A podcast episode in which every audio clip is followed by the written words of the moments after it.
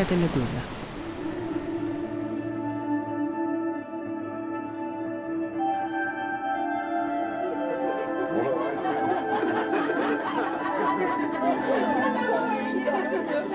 Ну так что, что сидите-то? Поднимайте пейте. Да. А то сели и сидят.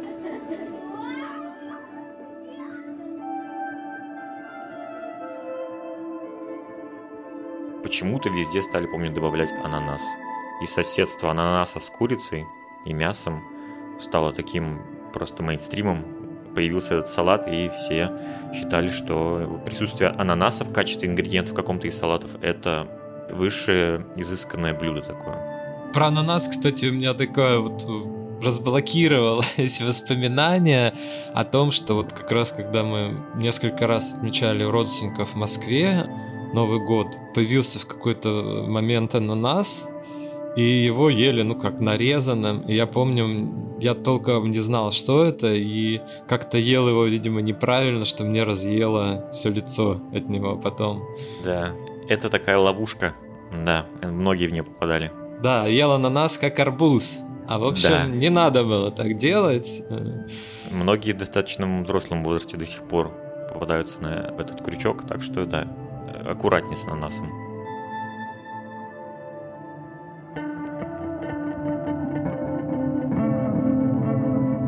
Здравствуйте, друзья. Это подкаст Атлантида. Так получилось, что это второй специальный выпуск к теме, к дате. Э, Мы говорим о новогодних праздниках и застольях. Другие застолья упомянем и праздники, раз уж так. Ну, понятно, к чему приурочено, к Новому году. Мы отдыхаем, празднуем, постараемся немножко скрасить ваш отдых. Кто это будет делать? Это мы, Андрей Перцев, политический обозреватель «Медузы». Меня зовут Андрей Першин, я автор подкаста «Земля» и проекта оживших фотографий под названием «Живое». В этом подкасте мы с Андреем делимся нашими историями, связанными с жизнью в России. Не лишним будет напомнить, что это личные истории, наши воспоминания. Не надо считать, что это какие-то обобщения, какие-то экспертные выводы. Нет, это глубоко личное, может поэтому чем-то похоже на сны. Мы будем очень рады, если вы тоже будете рассказывать нам свои истории, присылать письма и войсы, аудиозаписи, какие-то звуки примечательные, связанные с темами, о которых мы говорим. Пишите нам на почту подкаст с собакамедуза.io с пометкой Атлантида. Голосовые можно слать прямо в Телеграм собачка Медуза, нижнее подчеркивание, подкаст.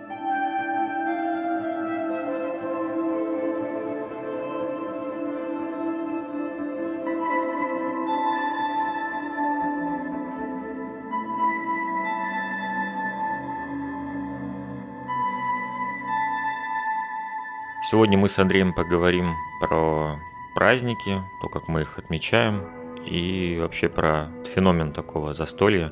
Но я начну сразу не с Нового года, а именно вот самого вот этого явления, когда все собирались вместе и что-то вот праздновали, как будто бы это прям какая-то работа, что-то отпраздновать.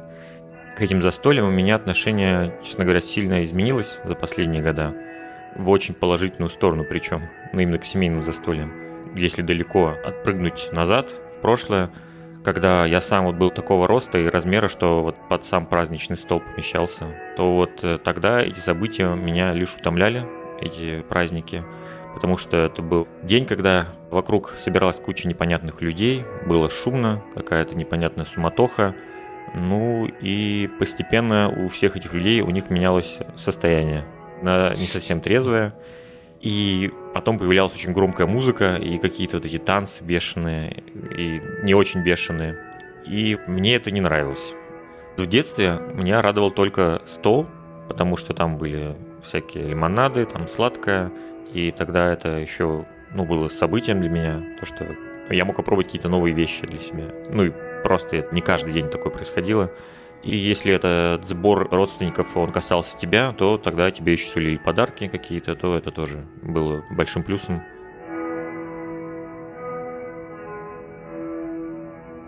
Праздники это семейное дело. Мне вот как политическому обозревателю почему-то вспомнилось такой конкурс, который к выборам придумали в Кремле. Это у нас семейное. И кнутом и пряником заставляют людей сплачиваться и любить семью. Какие-то тоже застолья придумывать, э, вместе песни петь и так далее. Не очень хочется обидеть его участников, но когда я это вижу, это, конечно, предельно фальшиво. И, к сожалению, с другой стороны, примерно так же, по сути, выглядели сборы, ну, не знаю, можно так назвать, большой семьи в городке, где я жил с бабушкой и дедушкой. Потому что, ну, как ни странно, близких э, родственников каких-то, с которыми часто встречаешься, которые, ну, прям близки, да, по крови, не знаю, у нас особо не было. У моей матери не было братьев и сестер, семья отца жила в другом городе, ну и там достаточно непростая история семьи, скажем так. У дедушки тоже не было ни братьев, ни сестер. Брат бабушки жил в Екатеринбурге. В советское время, насколько я знаю, он приезжал. А вот 90-е, видимо, из-за недостатка средств, сложностей тоже с организацией поездки, он э, приезжать и вовсе перестал, поэтому каких-то вот э, с именно близкими родственниками связи не было, а вот люди типа двоюродный брат, троюродный брат деда, вот такой уровень родства иногда собирались, не то что из-под палки, но вот должны все собрались, там кто-то приехал из Москвы или еще откуда-то какой-то дальний родственник – с родственниками из Москвы мы поддерживали отношения достаточно хорошие. А, и вот это все люди собирались, а, особо, может быть, не пели, но выпивали, какие-то вспоминались былые обиды, и извините, что я на грустный такой лад настраиваю вас Новый год. Но, в общем, было не очень. Надо сказать, что это не было особо приурочено, может быть, каким-то праздником а Нового года это не касалось. Новый год это, мне кажется, праздник для узкого семейного круга, для более таких близких родственников. Но так как он у нас был совсем узкий, получается, то особого-то застолья, вот так скажем, праздника и не было. Ну, что-то там посидели, что-то собрали на стол, прям сильного какого-то отрыва от обычного стола я не видел, честно скажу. Может, потому что сильно дорогое мы позволить себе не могли. Ну и как-то не сильно был, опять же, широкий ассортимент. Может, немножко все равно мои бабушка и дедушка пытались как-то, вот, не знаю, быть в стороне от мейнстрима, как это можно сейчас сказать. Может, это было вот проявление какого-то бунтарства, они работали в школе, она была сначала школой глухих, потом для детей с особенностями развития. И они приносили подарки детям, которые оставались э, в школе на каникулы. Потому что многие уезжали к родителям, это был интернат, а вот часть оставалась. И они получали от моих бабушки и дедушки то конфеты, там, апельсины, мандарины. Вот э, такое было дежурство в новогодние праздники. У меня все эти празднества проходили в привычной обстановке. У меня не была такая большая география у родственников. Мы все жили по соседству. Максимум там соседние деревни у нас были. Поэтому у меня был такой привычный антураж застолья. То есть я всех знал, изредка менялись места, где мы собирались у кого дома. Для меня это приобрело уже какую-то традицию, потому что я даже уже понимал вот этот э, запах у старых скатертей, они как будто бы были из резины, что ли. Когда уже накрывали стол, то вот этот запах этой скатерти, он уже стоял на весь дом, и ты понимал, что сейчас что-то будет. И пылящийся сервис, наконец-то его тоже из стенки начнут доставать. Хочу сказать, что в принципе с новогодними застольями вот в детское время я все-таки сталкивался, потому что иногда мы оказывались на Новый год в Москве, ну, непосредственно на сам Новый год родственники собирали стол, мы что-то привозили. В разные были времена. Иногда в Москве ничего не было, вот были такие годы. Потом, наоборот, стало появляться больше. И вот как раз были знакомые ощущения, которые ты описал, Андрей, уже, что когда ты ребенок, а вокруг взрослые смотрят, не знаю, какие-то музыкальные клипы, голубые огоньки, старые песни о главном начали появляться как раз в то время. Чувствовал себя немножко чужим на этом празднике жизни, особенно потому что не было, может быть, других детей, и, соответственно, особо занять-то меня было некому и сложно, а вокруг все было достаточно чуждое для детей. Нарушало распорядок, естественно, конечно. Хотелось спать, ну, скука появлялась. Ждал, когда быстрее значит, вот это 12 часов случится, дадут подарки. В общем, можно было бы уйти спать в какую-то дальнюю комнату. Ну и то подарки, в общем, как-то деньги были, что-то покупали, денег нет, значит ты на Новый год подарок такой, что есть, на.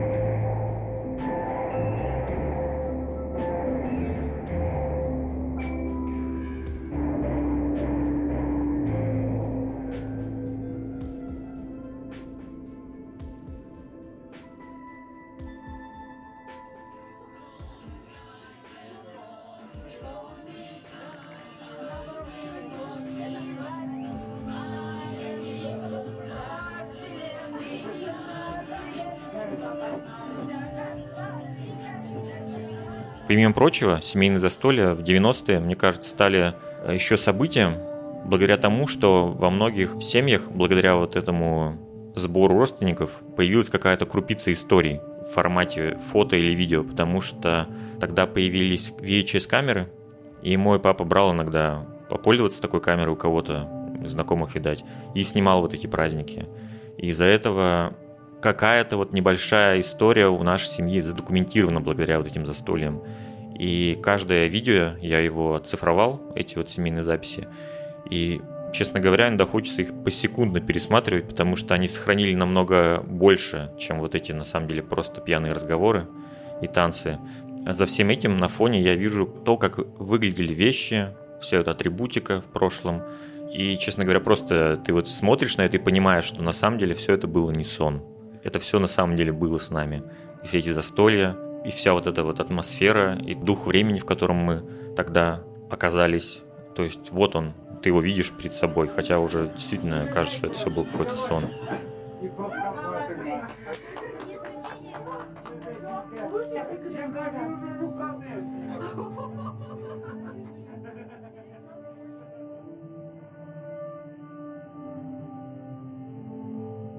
И очень э, сейчас необычно выглядит манера съемки, то, как проходили, то, как люди снимали все эти праздники. Сейчас мы привыкли, что люди снимают очень мало, там, это, мне кажется, соцсети привели к такому результату, что даже я вот снимаю секунд 15-20, ну, то есть просто кусочками. А раньше, вот, когда человек брал в камеру, он ее просто не выключал. И это могла быть такая длинная съемка одним кадром с продолжительностью по 10-30 минут, где человек просто ходит с камерой, ну, по сути, без монтажа и снимает все. То есть абсолютно все фиксируя, без прикрас. Сейчас это выглядит очень, даже новаторски, честно говоря. А в один из этих праздников даже папа просто мой поставил камеру на стенку и просто снимал застолье полностью от и до. И вот таким образом он э, сохранил наше такое летнее июньское семейное застолье навсегда со всеми мельчайшими просто какими-то разговорами между друг другом, каждым тостом, и даже то, как все внезапно разбегаются, и мой дед просто остается сидеть в углу и начинает листать газету. То есть даже такие мельчайшие просто вещи. Ты еще упоминал, что бывали ссоры иногда, но это очевидно, потому что там под воздействием алкоголя люди начинают как бы, ну, выяснять, кто кого, да, обидел, ты меня уважаешь, вот это все, да. Там даже не про это, там какие-то вообще такие не особо грандиозные вещи люди разбирали. Есть такая съемка у меня семейная, где я снимал уже сам. Я там заснял очень интересный момент, как мой дедушка по маминой линии спорит с другой родственницей, и я просто весь этот спор записал. И сейчас это выглядит очень интересно, потому что это как сцена из фильма просто. А по какому поводу они спорили? У, у кого какая пенсия? Кого как оценили в итоге на государство. Но мой дед, хоть был очень уже пьян практически, ну, не соображал, он очень красиво отвечал на все уколы в его сторону. И это, это очень интересно смотреть. И ты видишь э, даже в ответах этих людей, в их споре, свои собственные манеры, которыми ты сейчас разговариваешь, например. Но вот тут, э, конечно, почему-то очень странно, и, может, не к Новому году будет сказано, на больших этих застольях почему-то возникали часто споры по поводу кладбища, потому что была большая семейная ограда, где очень много разных предков лежало и не предков, и всегда вот кто не пришел убрать, или там убрал как-то неправильно, почему наши не убрали. Ну, короче, очень странная тема, но тем не менее часто возникали разборки как раз по такому вот странному поводу.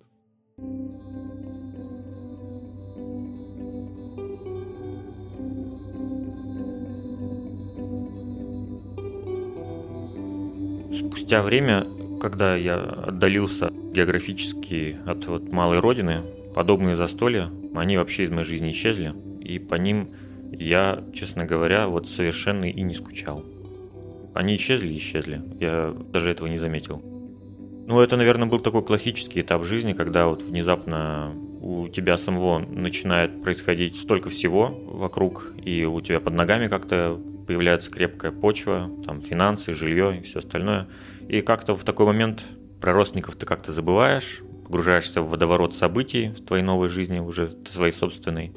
И изредка, когда появились уже мессенджеры, ты получаешь фотографии, то, как близкие там, дома, на твоей родине, собираются опять вот за столом вместе, и все такой же праздник, все такое же застолье, только там тебя уже нет.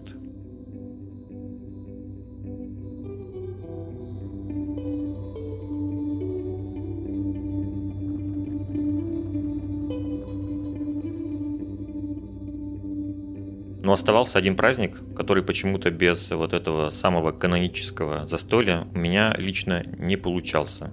Не чувствовался мне этот праздник, и это был Новый год. Поэтому я даже помню каждый год, который я встречал не у себя на родине, это было, мне кажется, раза четыре, а потом просто перестал. И решил, что у меня будет традиция просто в Новый год ехать домой. Как бы, ну, просто не раздумывая. Просто я знал, так, Новый год, значит, я еду домой. Мне кажется, это особый и, наверное, главный праздник именно в России. Ну, это уже чисто моя такая неглубокая аналитика, что кажется, что за 20 век настолько пытались форматировать вообще вот эти вот народные праздники. Из-за этого у людей остался вот такой какой-то финал года, когда можно встретиться и что-то вот отпраздновать. Выдохнуть вместе и сказать, мы это сделали, мы его прожили, да и в целом просто, начиная с детства, у меня сугубо положительное ощущение от Нового года, потому что ожидание подарков, даже если ты их заранее уже нашел запрятанными где-то в шкафу, ты все равно этого ждал. Все равно было какое-то предвкушение чего-то приятного, даже не знаю чего. Просто ощущение, что, возможно, и что-то изменится,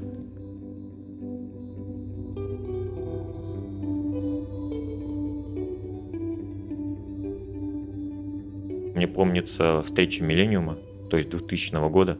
Все тогда называли миллениум. Хотя сейчас кажется, что новое тысячелетие, конечно, звучит еще круче, что мы встречали новое тысячелетие. И мы вышли, тогда помню, с папой на улицу, вроде за водой, на колонку, и встретили соседа у нас на улице. И они с отцом на тихих тонах. И он сказал э, моему папе, что все, уходит он, да, и они такие, да, вот только что объявил. Он собрался уходить. А я еще не понял, кто уходит. Дед Мороз, что ли, уходит. Но потом уже я понял в новостях, что тогда Ельцин объявил, что он устал, и он уходит от нас.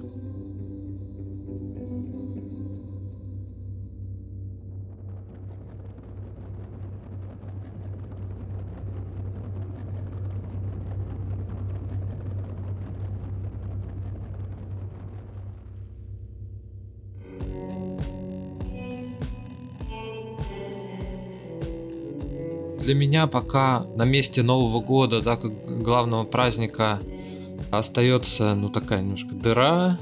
Тем не менее, вот в моей жизни это начало выглядеть как э, поездка к родным, друзьям, которые оказались далеко.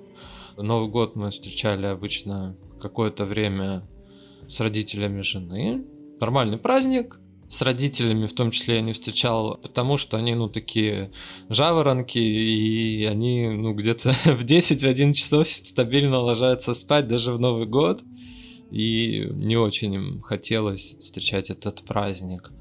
Кстати, вот когда я учился в университете, тоже с друзьями как-то не было обычая встречать где-то Новый год, хотя бы потому что, ну, Архангельск холодный город, на улице ты точно не встретишь, а где-то собраться долгое время там не было съемного жилья, потому что мы были студенты и так далее. Ну, просто негде было собраться. В общем, расходились мы очень быстро спать. Соответственно, просто это стало таким временем встречи с родными, с друзьями, и вот от этого появилась, конечно, теплота, но совсем не новогодняя. Поэтому, например, какие-то эти новогодние песенки для меня всякие разные, это скорее то, что звучит, э, не знаю, в маршрутке, в магазине, просто по радио. Это такой фон, у которого вроде он какое-то настроение создает, но не совсем то, да, вот не застольное, а просто вот какое-то, да, что некий такой особый период там выходных праздников наступил. Ну, теплота вот этой встречи с родственниками, она, конечно, немножко замещает вот это отсутствие, не знаю, памяти о застолье э, и так далее. Особо реконструировать нечего, да, нет ни видеозаписи, ну и не было, собственно, вот этих праздников, которые стоило бы снимать.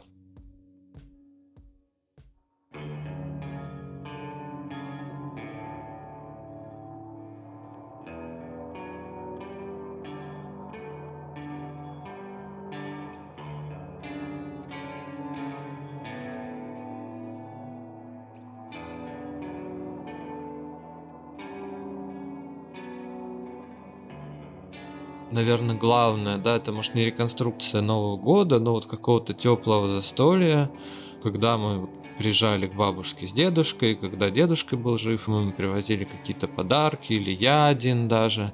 И вот почему-то часто мои визиты были приурочены к религиозным праздникам, это Пасха или Рождество. Они с дедушкой стали праздновать Рождество, хотя дедушка был ну, абсолютно неверующим человеком, всегда подчеркивал, что он атеист, и ругал церковь и религию. Бабушка как-то не то, что ударилась религию, начала больше этому внимания уделять. И вот, собственно, празднование Рождества, да, каким-то традициям, что покупался рождественский гусь, там начинялся яблоками и так далее. Сначала бабушка делала, дедушка, и потом дедушка умер, это было на нас с матерью, купить его, приготовить. То есть стала складываться традиция вот этого скорее какого-то рождественского застолья, рождественского стола. Еще стали продавать вот эти итальянские кульчи и панеттоны. Они рождественские, но в России их вот под Пасху привозили и стали использовать как пасхальные куличи. Я помню, моя бабушка с дедушкой очень любили. Я обязательно покупал, когда ехал вот этот панетон. Что-то они тоже собирали, старались найти. А вот уже дедушка умер, мы открыли для себя э, в нашем маленьком городке доставку пиццы и суши. И бабушка это очень полюбила, мы заказывали пиццу, она была ну, очень рада. Но это, к сожалению, были последние годы, и сейчас э, я этого сделать не могу.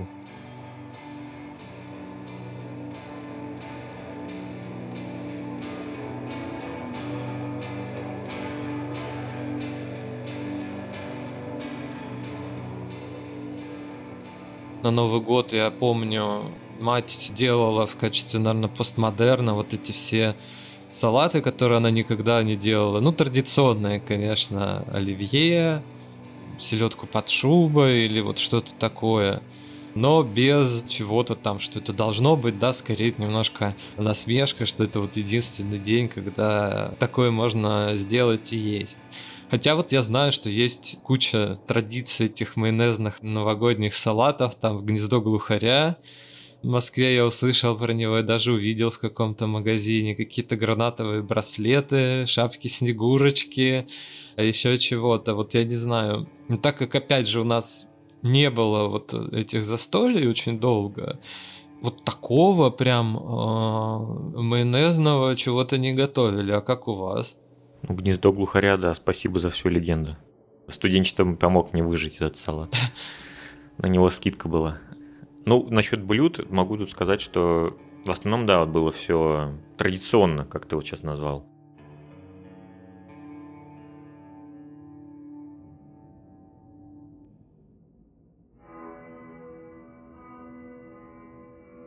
Все равно вот эти встречи, застолья стали светом светиться особенным. Вот когда я приезжал в Архангельск, мы встречались с друзьями, это были не просто попойки э, какие-то дружеские, а мы стали как-то покупать то, что принято в Архангельске есть, там, не знаю, семга, еще какие-то штуки, соленые грибы, под значит, водочку, я еще покупал кальвадос почему-то. Вот мы сидели спокойно очень, вспоминали какие-то былые времена или о чем-то очень спокойно рассуждали. Это было, ну, вот такое очень приятное воспоминание. Надеюсь, это когда-нибудь вернется. Новый год стал для меня традицией, и традиция заключалась в том, что надо ехать домой и дарить всем подарки. Ну, то есть кататься по всей Удмуртии. И кроме этого проводить время с семьей, гулять, опять же, по заснеженной Удмуртской республике. И, конечно же, все вместе сидеть за столом и ждать 12.00 по опять удмуртскому времени, которое от Москвы отличается на один час, а потом уже встречать и по московскому времени. У нас так вот происходит. Но спустя время вот эти застолья, они уже стали не такие громкие, как я рассказывал в начале. Это был просто такой повод, момент собраться всем вместе, можно даже и не петь, и не танцевать, просто помолчать, побыть вместе рядом, посмотреть новогодние поздравления, обсудить музыкантов, которые выступают. И стол уже был не такой большой, как-то вот э, прошло э, вот это нездоровое отношение к празднику, когда день и ночь в доме все нарезают что-то и пытаются, не знаю для чего, какие-то тонны продуктов превратить вот в эти вот э, салаты и какие-то блюда. И поэтому стол был не очень большой, но все равно потом еще пару дней этими салатами угощали гостей, которые приходили. И вот тот самый раскладной стол, тоже спасибо за всю легенду, как говорится, он со временем тоже исчез, и меня перестали вот звать на помощь, принести его вместе с папой, хотя, на мой взгляд, это была такая традиция, вот словно какой-то старт, вот этот сигнал, что ну вот, все, началось, сейчас будет праздник, сейчас стол расставят, скатерть и салатики будем туда накладывать. И даже в этот новогодний вечер все, по моему ощущению, интуитивно садились на те же места, которые привыкли по прошествии этих лет. И поэтому, когда в семье кого-то, к сожалению, уже нет, то это место даже остается таким пустым, и вы сидите вместе, и как будто бы все равно вы друг у друга есть, несмотря на то, что вас стало меньше. И примерно вот за таким столом я встретил последний свой год, который я был в России в кругу своей семьи. Год был очень непростой, как, думаю, многих начала 20-х годов, после пандемии, когда... Ну, тогда казалось, что это катастрофа. Сейчас, конечно, немножко уже кажется, что это было так давно, но на самом деле это было очень такое время тяжелое. И благодаря тому, что я наконец смог приехать домой и просто вот э, посидеть все вместе, и ощутить какую-то вот связь, которая, кстати, стала еще сильнее после всего этого. Появилось ощущение, что вот этот стол с салатами, этот включенный фоном телевизор и бой курантов заставляют меня вспомнить о том, частью чего я, по сути, и частью кого я являюсь. Э, вот это очень сильно я почувствовал. И в данный момент это был мой последний приезд в Россию. Мы смотрели по телевизору новогоднюю программу, причем э, сначала показывалось удмуртское региональное телевидение, и она была такая небольшая, но даже вот там я увидел несколько знакомых лиц, с кем-то я учился в университете, кого-то я просто как-то там через несколько рукопожатий знал. И с Новым годом там поздравляли жители, какие-то директора и сотрудники каких-то республиканских предприятий, школ, организаций. И такое было чувство, вот тебя будто накрыли таким теплым одеялом приятным. Такое появилось чувство соседства очень сильное, вот причастности к чему-то общему, что вот он твой дом какой-то родной, не только вот он здесь, за этим столом, а вокруг тебя он тоже. То есть все в одном месте, и все друг друга знают, вся республика, она сейчас сидит за столом, так же, как и ты, и все вот празднуют этот день вместе. И как-то душевные раны стали поменьше болеть тогда, и мы все были полны надежд, и наступил 2022 год.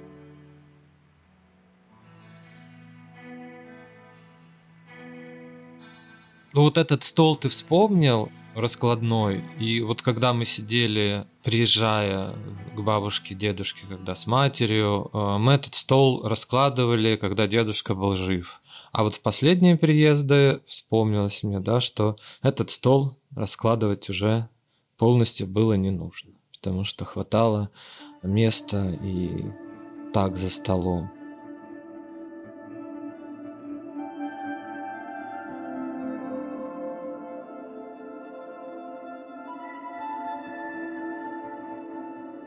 Мы обещали, что будем читать ваши письма. Новый год хороший повод. Новый год хороший повод, да, вместе собраться. Сейчас как будто будем с вами за одним столом и будем читать письма, а не есть салаты.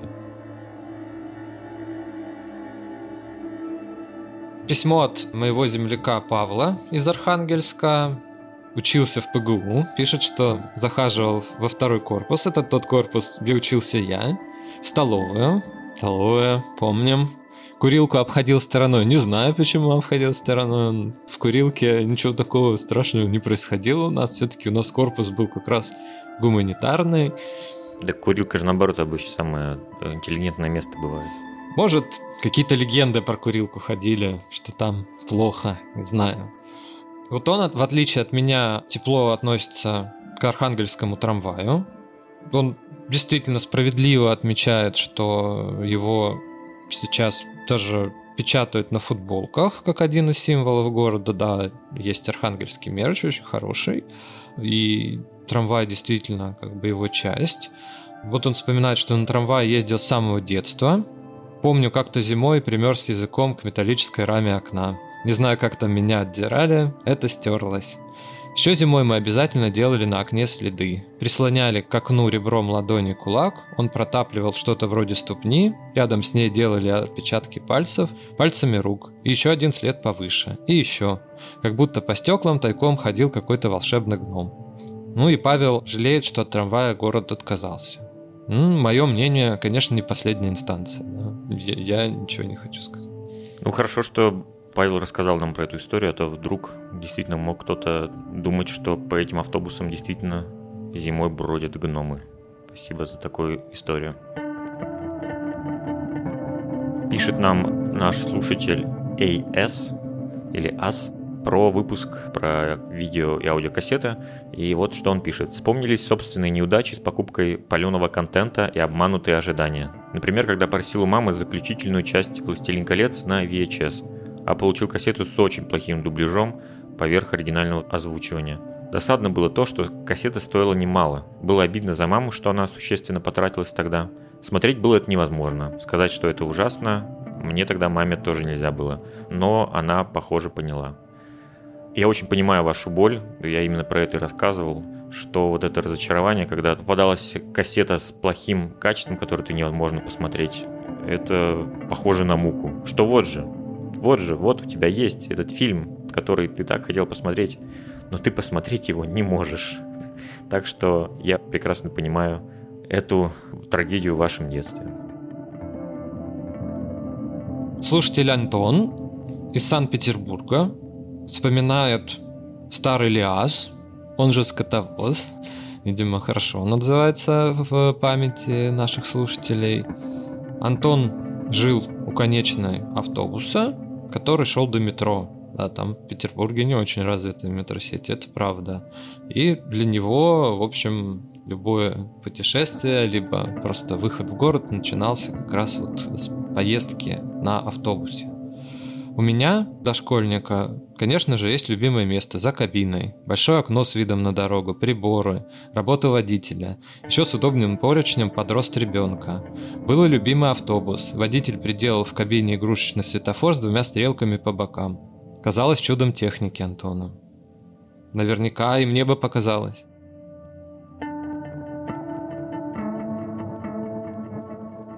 Письмо от Ани. Оно очень большое, красивая, интересная. Аня пишет и про многие вещи, которые мы рассказывали. Мне вот понравилось очень сильно, как Аня описывает, как она ездила в поезде, лежала на второй полке, и она пишет, «Мне очень нравилось лежать на верхней полке и смотреть на проплывающие мимо полустанки, какие-то покосившиеся домишки, и думать, а вот у кого-то здесь, на этой дальней станции, посреди ничего, вся жизнь». Это очень близкая мысль к тому, что я испытывал, когда я по России очень много ездил. И тут я хочу процитировать еще слова Ани, которыми она завершает свое большое письмо. «Часто я перед сном думаю о родном городе, и поделиться как-то не с кем. Каждый день хочется проснуться, и будто и не было никакой войны, будто это все был дурной сон, что можно снова купить обычный билет на самолет через Мюнхен, и что мама встретит в Домодедово, и что мы оставим багаж на Павелецком, а сами поедем куда-нибудь в центр, зайдем в ГУМ, погуляем на Арбате и обязательно съедим бургер в Макдаке. А потом в 9 вечера сядем на поезд до Липецка. Горько осознавать, что нет больше той России, и все превратилось в непонятное зазеркалье, в котором любое отражение немедленно искажается до неузнаваемости.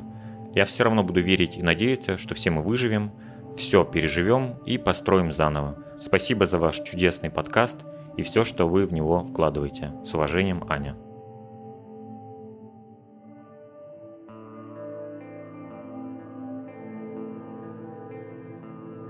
Конечно, у нас еще есть письма. В следующих выпусках прочтем. Мы поздравляем вас с Новым годом. Желаем всего хорошего. Я небольшой мастер тостов пожеланий. Э, я думаю, вы сами лучше знаете, чего вы хотите, чтобы это исполнилось. Я хочу всем, кто нас слушает, чтобы вы запомнили этот момент. Э, например, если вы сейчас на железнодорожном вокзале, и вокруг этого новогодняя суматоха, вот это незабываемое, когда просто куча людей садятся в поезд, э, все с какими-то подарками, и все едут к себе домой. Вот эта атмосфера вот на площади трех вокзалов в Москве, непередаваемое ощущение. Я, честно говоря, очень завидую вам, что вы можете это испытать. А желания какие-то, мне, честно говоря, даже в голову не приходят, потому что я думаю, у всех нас с вами одно желание, и оно уже второй год у нас с вами одно. Так что с Новым годом! На этом мы говорим до свидания, до встречи в новом году. Спасибо вам большое, что дослушали нас до конца и что продолжаете нас слушать уже в наступившем новом году. Это был подкаст «Атлантида». До свидания. Пока.